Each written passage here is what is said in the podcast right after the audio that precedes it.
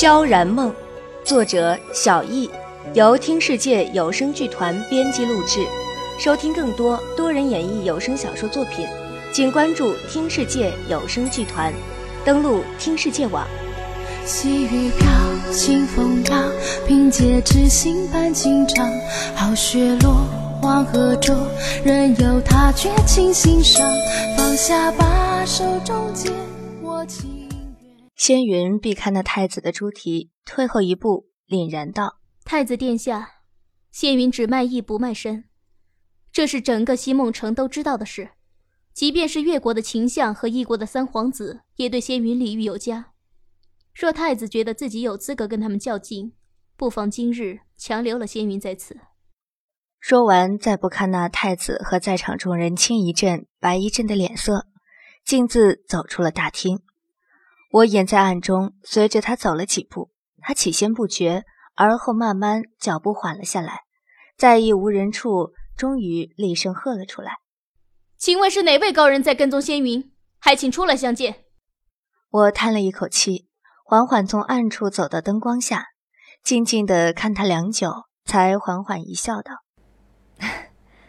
别来无恙。”尹若，仙云脸色巨变，有些惊喜，有些震动的声音脱口而出：“尹若，小姐，小姐。”我猛一回神。有些呆傻的问道：“什么事？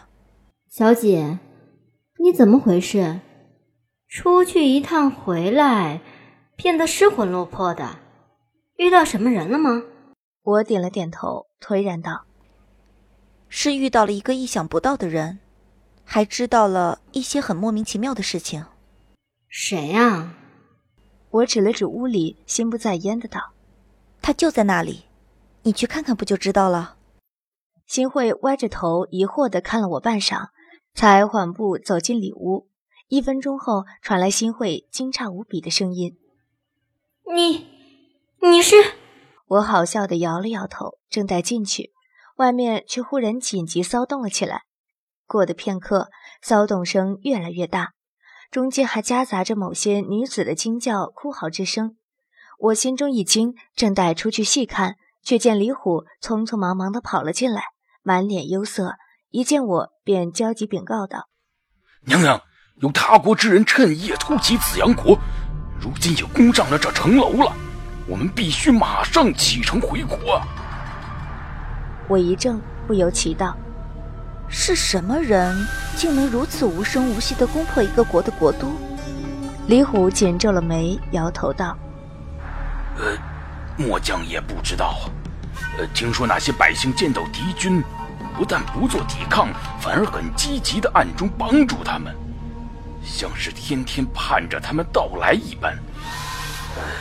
由于士兵中多有妻儿，本来就是普通百姓，所以战事一起，倒戈叛国的倒有一半儿。天时地利人和，到底是什么人，竟能运用的如此出神入化？我心中惊疑万分，却听李虎催促的声音在耳旁响起：“娘娘，请快做准备吧，末将点齐了人马，我们立即出发。”我有些漠然的点了点头，看他匆匆离去的背影，脑中恍惚间掠过了什么，紧紧的皱眉沉思。小姐，外面发生什么事了？我回头看向新慧。目光瞥见仙云也跟在他身后，缓步走了出来，心中忽的一亮。我目光炯炯的盯在仙云身上，直到他微微露出疑惑之态，才沉声一字一句的道：“你想回去吗？想回魏凌风身边去吗？”仙云浑身猛地一震，直愣愣地看了我良久，直到确定我在说的到底是什么，才坦然回视着我。缓慢却坚定地点了点头，他的眼中流光盈转，清澈澄净，望着我没有半分犹豫，没有半分挣扎，更加没有半分怨责嫉妒。我不由衷心地向他展露一个微笑，也许会是最后一个。午夜亥时，扬子国国都七梦城中已经乱成一团，许多人争相奔走逃命。尤其是那些平日为虎作伥、满身流油的人，更是卷了巨款，仓皇逃命。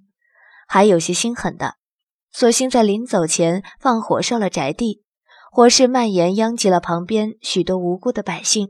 但在如此混乱中，还是有许多着装统一的敌国士兵，放弃追击那些官员皇子，转而帮助百姓逃出火场，并做妥善安排。阿爷，娘娘还没出来吗？李虎一面焦急地等待皇后娘娘，一面从城楼往下观察战况，看着底下虽繁多却丝毫不乱的士兵，他的眉头紧紧皱了起来。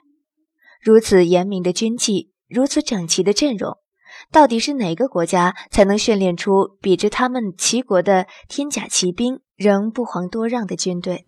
将军，娘娘来了。李虎回头，只见一个女子罩了件披风遮住脸面，在身旁几人的陪同下，款步往这里走来。他慌忙迎了上去，躬身道：“娘娘，一切已准备就绪，我们尽快启程吧。”那女子点了点头，在他贴身侍女的搀扶下，钻入事先准备好的马车中。只见那侍女立在原地。往皇宫灯火通明又混乱不堪的深处望了良久，才跟着钻入马车中，用有些低沉黯然的声音道：“将军，启程吧。”李虎四处望了望，没看见那个一身肃杀之气的黑衣男子，却也记起皇上信中有言，唯独他的行止不用关心，也不要妄图去阻挠，于是便放心的一挥手道：“启程。”回首间，却也看见那戴着面具的男子如刚刚的侍女一般，向着来处的灯火久久凝望，直到有随行的士兵催促，才毅然转身跟上前行的马车。我穿了一身不起眼的宫女服饰，在皇宫混乱的灯光烛火之下，望着远去马车、军队，久久伫立凝视，直到他们消失于茫茫的黑幕中。不杀。新会，吴业，请你们一定要平安归来。我喃喃地念了一句，随即展露出一个淡淡的笑容。还有芊芊，希望这一去，你能寻到真正属于你的爱情和幸福。六日后，车干城，行进的马车中，陈姑娘，我们也只能送你到这里了。以后的路，新会，你们确定可以平安逃脱吗？新会从容一笑，淡淡道：“放心吧，李将军不是说过，到了车干城便不用我们来威胁小姐了吗？他不会在意我们逃不逃的。更何况，他笑着往马车外望了一眼。小姐说过，布莎一直隐在暗处保护我们。”倒是陈姑娘你，他们若发现，而且宫廷的生活恐怕……芊芊也是淡然一笑，神色决绝而镇定。放心吧，我怎么说也是名义上的贤妃，他们绝不敢把我怎么样的。还有，这是我自己选的路，所以绝不会后悔，也不容后悔。新慧了然而欣慰的点了点头，起身向马车外的吴业使了个眼色。吴业眼中金光一闪，不动声色的点了点头。陈姑娘，下车后进了客栈，我和吴业便要离去，恐怕连道别的机会也没有。新慧向他温柔一笑，诚恳的道：“再见。还有，我替小姐祝你幸福。”停车！李虎威武却恭敬的声音在外头响起。娘娘，我们在前面的客栈歇息一下吧。新会探头应了声：“好，有劳将军了。”正在下车，却听芊芊又悲伤、欣然又诚挚的声音在身后响了起来：“新慧，替我转告银若，无论将来发生什么事。”无论我们将会处在什么样的状况，我都当他是我的朋友，我这一生唯一的朋友。新慧愣了半晌，才露出一个灿烂的笑容，映着车外透进来的阳光，格外温暖和柔和。放心吧，我一定会记得的。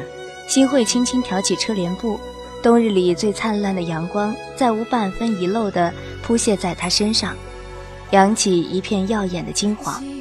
她明明小心的迈步，身子却轻盈的，仿佛要飞起来一般，落在吴叶面前。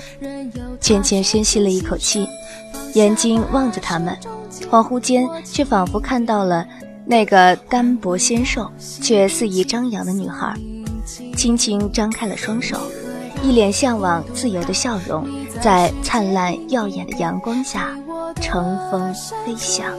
怎能用只字片语写得尽，写得尽？不贪求一个。